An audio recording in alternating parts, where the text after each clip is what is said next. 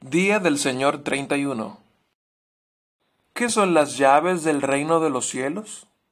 La predicación del Santo Evangelio y la disciplina eclesiástica. Mediante estas dos se abre el reino de los cielos a los creyentes y se cierra a los incrédulos. ¿Cómo se abre y se cierra el reino de los cielos a través de la predicación del Santo Evangelio?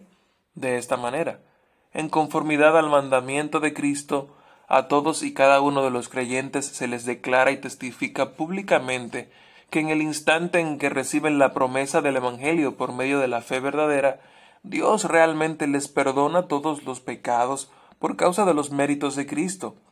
Por el contrario, a todos los incrédulos e hipócritas se les declara y testifica que están expuestos a la ira de Dios y a la condenación eterna mientras sigan sin convertirse y que Dios los juzgará tanto en esta vida como en la porvenir, según este testimonio del Evangelio.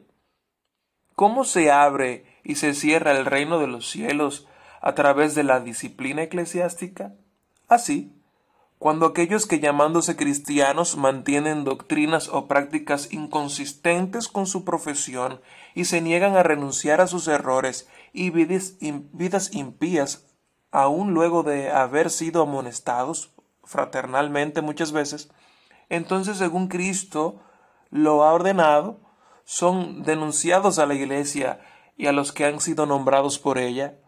Si tales personas menosprecian la reprensión de la Iglesia o sus oficiales, se les prohíbe el uso de los sacramentos.